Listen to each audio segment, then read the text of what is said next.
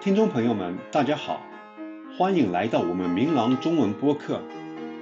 今天是二零二一年五月七日，我是玉乔治，明朗中文播客的总策划人。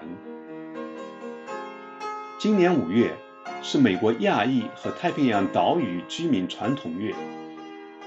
为了彰显亚裔美国人对社会的贡献，我们来集中关注其中的一位佼佼者——物理学家吴健雄。为了表彰他对美国社会的贡献，今年一月，美国邮局还发布了一张以他的头像为主题的邮票。我们围绕着有关吴健雄生平的儿童绘本，同时推出四集播客。第十七集，英文访谈集，对话物理天后作者 Teresa。第十八集。中文朗读集《物理天后》推翻宇宙定律的吴健雄。第十九集英文朗读集《Queen of Physics》。第二十集中英文朗读集《吴健雄简历》。这是第十八集，我们邀请了五位华裔同学来朗读《物理天后》。推翻宇宙定律的吴健雄，朗读者的顺序为：王一佳、关宇飞、张子熙、黄瑞婷和严小兰。现在就请大家欣赏他们的美丽声音。在中国的刘河镇，吴家正在庆祝新生儿的到来。这个小娃是女孩。女孩，她以后会变成什么样子？那个时候，大多数人不送女孩去上学，认为女孩没有男孩聪明，当然更不鼓励女孩成为科学家。但是，吴妈妈和吴爸爸却不这么想，他们觉得女孩应该到学校读书。可以成为他们想要的任何样子。他们相信女儿将会聪明又勇敢，甚至能改变世界。爸爸按照家族的命名规则，替他取名为剑雄，意思是强健的英雄。就在吴健雄来到这个世界后没有多久。爸爸放弃工程师的工作，创办了一所只给女孩念的学校。妈妈挨家挨户拜访刘和的人家，走到鞋子都磨破了。她极力劝导郑明让家中的女儿接受教育。所以，当建雄准备好要上学时，有一所学校已经在等着他。爸爸是校长，妈妈是老师，教一群小女孩阅读、写字，还有算术。爸爸妈妈做的事情也很勇敢，为女儿树立榜样。在爸爸和妈妈办的学校，建雄很快学会了一切东西。他知道如何数数字，以及加、减、乘。除，他知道怎么读和写几百个汉字，那些字有着气势十足的顿点、曲折的线条，还有越来越细的尾巴。建雄准备好要知道更多了，但是在一九二零年代的时候，离家最近的女子中学在苏州。大约要经过八十公里的乡间道路才到得了，途中道路还崎岖不平，尘土飞扬。他只好离开家人，住在那里，只有寒假和暑假的时候才回家。妈妈伤心，爸爸担心，但是他们知道，女儿必须勇闯世界才能成长。建雄也知道，于是他出发了。学校提供两种学程：师资训练班与普通班。建雄选择不用学费的师资训练班，不过他偷看了普通班的课本，发现里面多了好多内容。科学不是单一的学问，就像化学以及物理，这些全都有美妙的数学语言串联在一起。我物理。物理这门学问就是在研究周遭的物质与能量，研究我们可以看到或感觉到的东西，像是热、声音、光、电、运动。物理也研究我们看不到或感觉不到的微小事物，好比原子和原子里更小的组成。物理虏获了他的心。白天。建雄上自己班上的课，晚上则研读向朋友借来的普通班课本。他说这叫做自修，自修变成他后来一辈子的习惯。同学注意到，建雄十分用功，而且不畏惧挑战。他们推举他当地下组织的领袖，要向政府抗争。当时的人民不是说自己想说的话。如果他们支持不对的人，说了不对的话，或者刚好在不对的时间出现在不对的地方，就可能被政府惩罚，或当地有钱有势的外国人惩罚，甚至处死。这些学生想找人带领，于是要求剑雄出头。他会怎么做？他能怎么做？既然爸爸为他取名为剑雄，他就不能辜负这个名字。剑雄的日子忙着上学、写作业、秘密自修，还有带领同学罢课和示威，几乎没有时间想家。时光就这样飞逝了。剑雄已经十七岁，以优异的成绩从中学毕业。要是选择回家的话，一切都很轻松自在。但他选择了一条比较困难的路，前往南京读大学。比起自己曾经去过最遥远的地方，离家有三倍远的南京更是遥远了。他进入中央大学，一开始是念数学系，一年之后，终于投入自己最喜爱的学科——物理。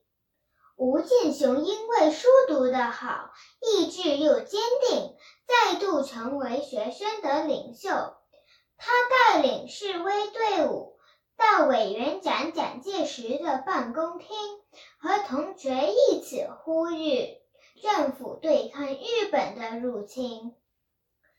这时，第二次世界大战已经近了，如同种子要传播到远方才能蓬勃茁壮。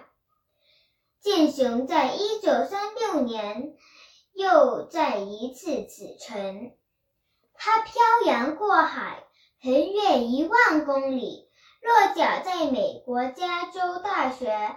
伯克莱分校，他将继续研究原子物理学。当时的科学家虽然已经知道原子，但仍了解的不够完全。如果能进一步了解原子如何分裂，就能运用到新发明和科技上，甚至也许能帮助医师治疗病人。他专注于研究贝塔衰变，在这个过程中，原子和其中一个中子会转变成质子，加上一个电子与微中子；或是原子和其中一个质子会转变成中子，加上一个正电子与微中子。这就在拆开一包礼物。发现里面竟然有三样礼品。剑雄离开加州之后，辗转来到纽约的哥伦比亚大学，继续探索贝塔衰变。他小心谨慎，他力求精确。科学家 Enrico Fermi 认为，在贝塔衰变的过程中，从中子蹦出来的电子应该有更快的速度才对。不过，他无法证明，没有任何人可以证明。但是，剑雄可以，因为他相当了解贝塔衰变，所以知道要从何处着手寻找。由于他是非常细心的研究者。能够进行极为困难的实验来证明费米是正确的。许多人认为这项成就应该能让剑雄赢得诺贝尔奖，但是他没有得奖。很多科学家相信自然界不分左右，这种对称的概念称为宇称性。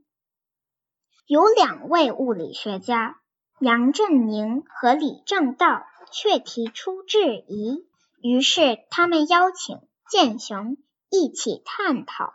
因为剑雄曾经研究贝塔衰变的宇称性，他知道该怎么做。为了专心投注在这项计划，他甚至取消回到亚洲的旅程。这是他离开家乡远赴美国之后第一次有这么难得，也许能见到双亲的机会。他的勤奋努力有了回报，结果证实他们两人是对的。因为这项实验，杨振宁和李政道获得诺贝尔奖，但是建雄没有。另外有两位物理学家 Richard Feynman 和 Mary Gelman，请他检验他们关于贝塔衰变特殊公式的假说。剑雄采取一贯缜密、周全的方式主导实验，成功证实他们的构想是对的。这项重大发现。得到许多科学家的赞赏，不过他仍然没有得到诺贝尔奖，这是第三次了。有时候，剑雄得不到他梦想的工作，因为她是女生，因为她是亚洲人，他会难过吗？会的。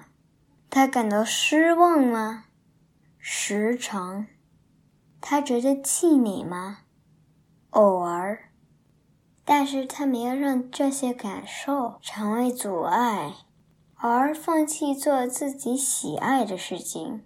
因为爸爸总是说：“不要害怕困难，只要埋首努力，继续往前走。”中国因为第二次世界大战，政局从此动荡不安，加上建雄常常关注于。研究工作导致他无法在父母过世前回去看他们。其实他只有一道无法克服的难关：爸爸过世时，他不能奔丧。他写信告诉朋友，说自己肝肠寸断。尽管如此，剑雄在美国的新家园继续勇敢走自己的路。他为了打破人们对妇女和亚洲人的偏见而奋斗，并且成为一位杰出的物理学家。史密森尼杂志叫他“物理学第一夫人”。新闻周刊称她是物理天后。这个故事是关于一位来自中国偏远小镇的女孩如何努力求学，证明自己跟男生一样聪明，接着成为科学家，最后甚至变成女王般的传奇人物。我们这一集播客快结束了，如果喜欢的话，可以在任意一个播客应用上订阅，或者点一个赞。如果有建议的话，请同我们联系。谢谢各位同学和他们家长的共同努力，也谢谢玉欣同学为今天的播客提供 Alan Walker 的美丽钢琴曲《消失》。谢谢大家的收听，我们下一集播客再见。